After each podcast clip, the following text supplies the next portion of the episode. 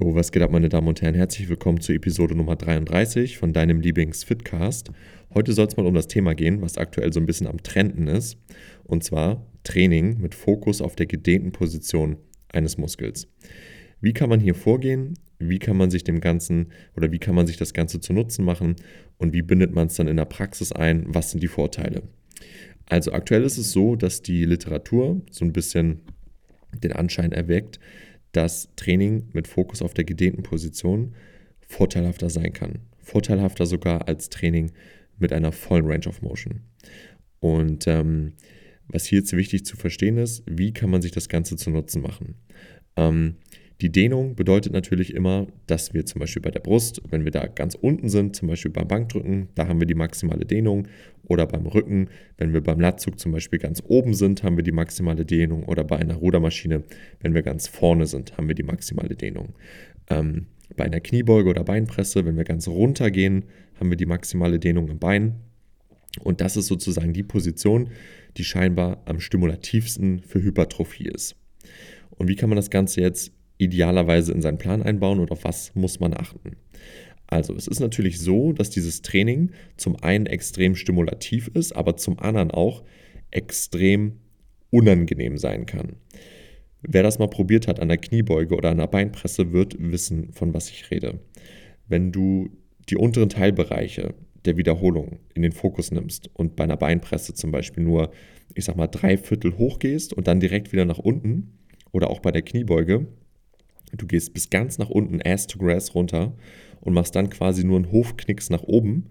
Also das, was umgekehrt eigentlich vermieden werden soll. Normalerweise die Leute, die Half-Raps machen bei den Kniebeugen, machen sie am oberen Bereich, also gehen nicht ganz runter. Und wir gehen jetzt ganz nach unten, gehen dann aber nicht ganz nach oben. Ähm, das ist so brutal, das ist so schmerzhaft, dass du wahrscheinlich dein Gewicht, dein Arbeitsgewicht um 20, 30 Prozent reduzieren musst und vielleicht brechen dann auch noch die Wiederholungen ein. Du wirst dich da so ein bisschen dran gewöhnen, an diese neue Art und Weise zu trainieren, aber es ist wirklich brutal schmerzhaft, sehr stimulativ, aber es ist nichts für jeden. Also da muss man wirklich für gemacht sein, das muss man wollen, ähm, weil es wirklich vor allem bei Beinen sehr, sehr unangenehm ist. Bei Brust und auch bei Rücken ist es vergleichsweise, ich sag mal, einfacher oder entspannter weil das Schmerzlevel einfach nicht so hoch ist. Ähm, hier kann man auch richtig gut, vor allem so bei Rudermaschinen, vorne die Dehnung so ein bisschen überladen. Und jetzt wollen wir einfach mal darüber sprechen, wie man das Ganze in der Praxis sinnvoll anwenden kann. Also, Beispiel, ähm, eine Rudermaschine mit Brustpolster. Du machst deine Wiederholung, du ziehst im Prinzip ähm, das Gewicht von vorne nach hinten in die Kontraktion rein. Und jetzt irgendwann würde ich in der Praxis das so anstellen, dass du nicht mehr in die volle Kontraktion reinkommst, dass das aber okay ist und dass du dann nur noch Teilwiederholung machst. Sprich, ähm, du ruderst ganz normal, ich sag mal so acht Wiederholungen und dann ermüdest du und dann ähm, merkst du, dass du nicht mehr ganz bis nach hinten kommst und dann machst du einfach noch drei, vier Teilwiederholungen im unteren Bereich der Range of Motion in der Dehnung sozusagen. Ne? Der Vorteil ist halt auch, dass die Dehnung ein Bereich der Wiederholung ist, die relativ lange trainiert werden kann. Ähm, sprich, die Kontraktion, also der letzte Part der Range of Motion in den meisten Fällen, der ermüdet sehr, sehr stark, sehr, sehr schnell. Vor allem, wenn man die Dehnung betont. Das heißt, wenn man zum Beispiel in der Dehnung noch eine Sekunde hält oder so, dann wird die Kontraktion sehr, sehr schnell ermüden und man kommt gar nicht mehr in diese Position rein. Vor allem, wenn man mehr Gewicht benutzt. Ähm, das heißt, wenn du fünf perfekte Wiederholungen gemacht hast und dann nur noch drei, vier Teilwiederholungen hinten ranhängst, dann liegt das daran, dass die Kontraktion einfach nicht mehr zu erreichen ist für dich, weil du so erschöpft bist. In der Dehnung kannst du allerdings ja, ich sag mal, fast unbegrenzt rumwippen mit dem Gewicht. Und hier muss man natürlich auch so ein bisschen den Sweet Spot finden, wann ist dann endlich Schluss. Also wenn die Wiederholung am Ende nur noch, ich sag mal, einen Umfang von 10 cm hat, dann würde ich den Satz natürlich auch beenden.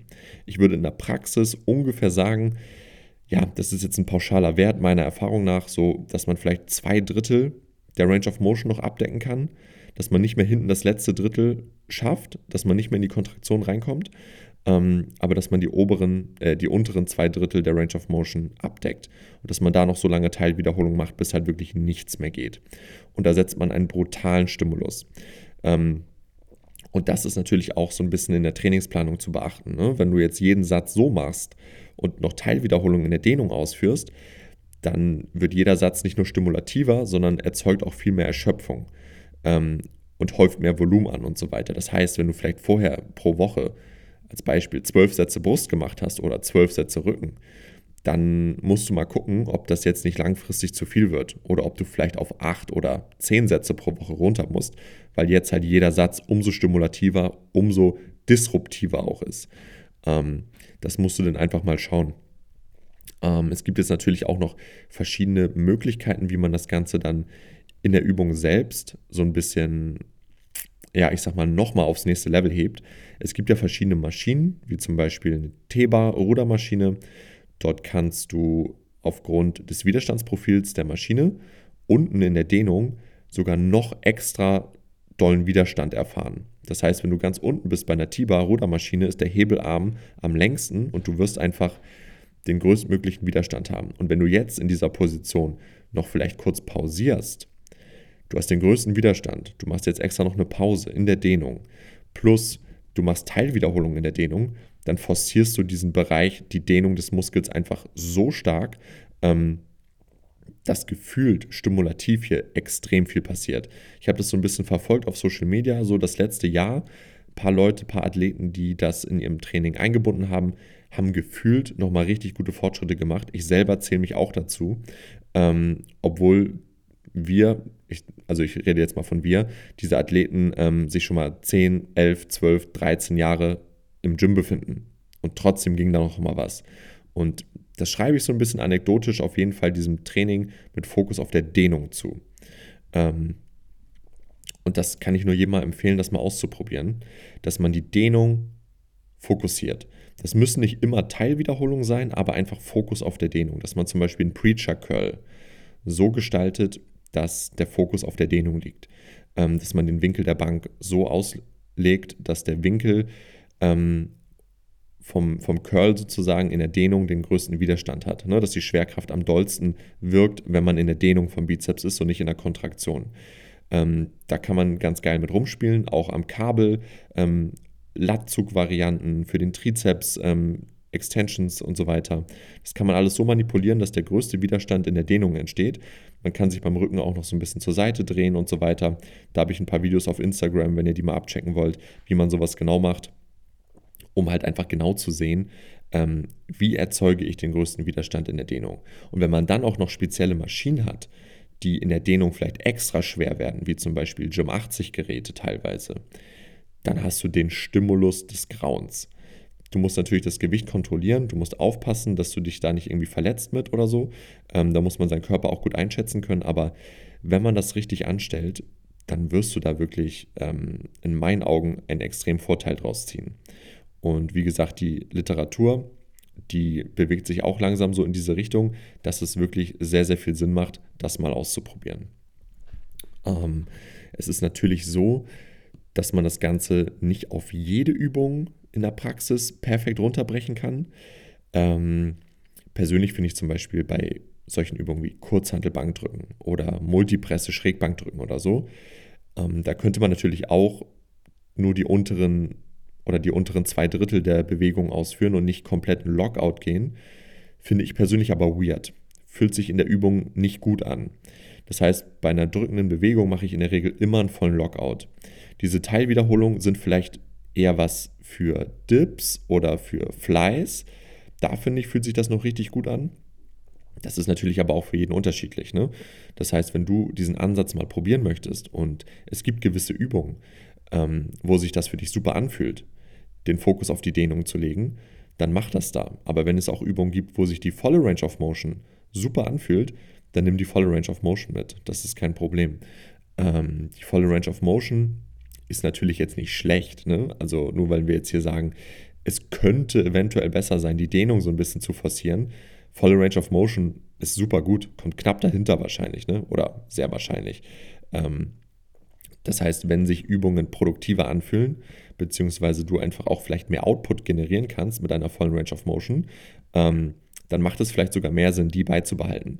Bei der Kniebeuge zum Beispiel bin ich da noch so ein bisschen am Hadern, ähm, Weil wenn du wirklich dich auf die unteren zwei Drittel der Range of Motion konzentrierst und wirklich komplett runtergehst, dann wird die Übung so unangenehm, so schwer, dass du das Gewicht halt wirklich dramatisch reduzieren musst. Und ich bin mir noch nicht hundertprozentig sicher, ob es jetzt in der Praxis für mich ähm, so sinnvoller ist, weil du halt einfach durch den Schmerz und durch die unangenehme, ja, also durch das unangenehme Feeling in der Übung so hart limitiert wirst, vielleicht irgendwann, dass es vielleicht sinnvoller wäre, die Kniebeugen einfach normal auszuführen, statt sich da so abzuquälen. Ähm, das muss man einfach mal langfristig testen. ich bin aktuell auf Diät. Nach meiner Diät werde ich das im Aufbau mal testen mit einer Multipresse und da Kniebeugen, ob ich in diesem unteren Bereich mit Teilwiederholung langfristig gut fahren kann, mich auch gut steigern kann oder ob es einfach irgendwann zu einer Quälerei ausartet und ich da einfach gar nicht vernünftig trainieren kann. Ähm, das muss man mal gucken. In der Praxis würde ich sagen, Rücken und Schultern eignen sich am besten dafür, mh, hm, weil du bei fast allen Rückenübungen einfach die Dehnung nochmal mit Teilwiederholung überladen kannst, ohne dass es ein Problem ist. Bei Schultern genau dasselbe beim Seitheben zum Beispiel. Da machst du einfach nur noch Teilwiederholungen in der Dehnung. Funktioniert auch super, super gut. Ähm, bei Trizeps und Bizeps da muss man sich halt so ein bisschen dann ähm, auskennen mit Widerstandsprofilen. Ne? Wie positioniere ich mich, wie positioniere ich die Bank ähm, oder das Kabel, um halt den größten Widerstand in der Dehnung reinzubekommen. Wie drehe ich mich vielleicht zur Seite bei einem einarmigen Latzug oder so, um halt noch mehr Stretch auf den Rücken zu bekommen. Wie gesagt, da gibt es viel Input bei mir auf Instagram, ähm, wie man sowas machen kann. Und ja, wenn ihr dazu Fragen habt, zu diesem Thema, dann schreibt mir einfach gerne mal bei Insta. Dann können wir uns da gerne mal drüber austauschen. Ist auf jeden Fall sehr, sehr spannend und für jeden, der fortgeschritten ist, ultra interessant, meiner Meinung nach. Wenn man nochmal irgendwie irgendeinen Hack finden mag, der eventuell mehr Gains bringt. Also gefühlt hat es mir dieses Jahr sehr geholfen und ähm, Fokus auf der Dehnung ähm, macht auch super viel Spaß, ne? weil man ist halt in der gedehnten Position ähm, stärker tendenziell. Das heißt, man kann in der Regel, außer jetzt beim Beintraining, mehr Gewichte bewegen, weil man halt dann nicht mehr so gut in die Kontraktion reinkommt und gar nicht den Anspruch hat, vielleicht so gut in die Kontraktion reinzukommen. Und das sorgt einfach dafür, dass man bei Rückenübungen, ähm, bei Armübungen, beim Seitheben und so weiter einfach schwerer trainieren kann. Natürlich immer unter der Prämisse, dass es sauber, kontrolliert und sicher ist, aber man kann tendenziell mehr Gewichte bewegen. Ähm, und dadurch macht es halt sehr viel Spaß. Und das ist halt beim Beintraining so ein bisschen der Faktor, der halt, ja, schwer bis gar nicht möglich ist, ähm, weil da ist der Spaß einfach nicht vorhanden, weil es einfach zu brutal, zu schmerzhaft ist. Ähm, aber ich werde das mal testen langfristig, ob ich das Gefühl habe, dass es der Entwicklung meiner Beine hilft. Ja, genau. Also wenn euch das gefallen hat, gerne bei Instagram einmal melden. Ähm, wenn ihr dazu Fragen habt, selbes Spiel. Wenn ihr Input habt für die nächste Woche, was Themen angeht, auch gerne nochmal Bescheid sagen. Ähm, ja, und ich freue mich auf Feedback zu dieser Folge. Dann würde ich sagen, hören wir uns nächste Woche.